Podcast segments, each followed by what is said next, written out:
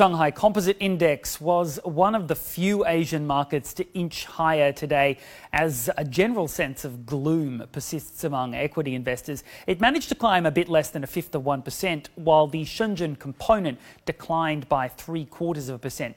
Investors are still waiting for signs of a solid economic recovery, according to market watchers. One thing getting a lot of interest was the new index that was launched yesterday for Chinese A shares, the CSI a50 index. This tracks some of the most well known companies on the uh, mainland markets, but unlike the CSI 300, it doesn't include so many from traditional industries. It's being billed as better representing the modern Chinese economy and the sectors that the government really wants to focus on. We have uh, some expected big names on the index, including China's most expensive stock, the liquor maker Guizhou Moutai. There's also electric vehicle battery maker CATL, security system maker Hikvision, Ping An Insurance, and the drug maker Wuxi AppTec.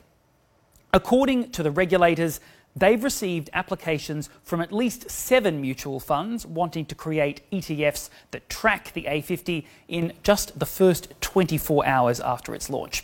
The A50 itself, though, closed today a little bit lower. Automaker BYD, also on the A50 by the way, edged higher after being confirmed as the top selling maker of pure electric vehicles in the world, knocking Tesla off that pedestal.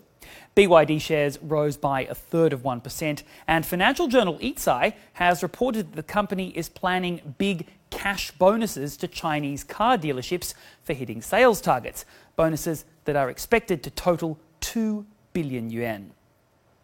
More broadly, Asian stock markets were pretty grim on Wednesday as hopes faded of deep and early cuts to interest rates by the US Federal Reserve.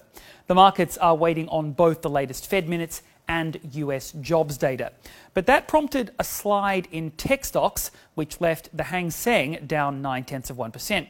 PC maker Lenovo was one of the biggest decliners, shedding 4.5%.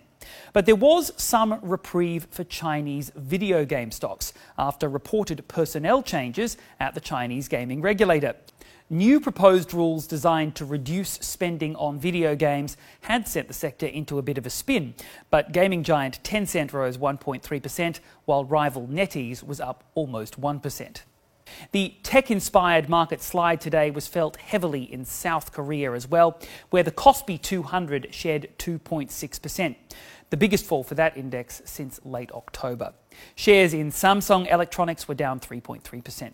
Japanese markets will be back from their New Year's holiday tomorrow.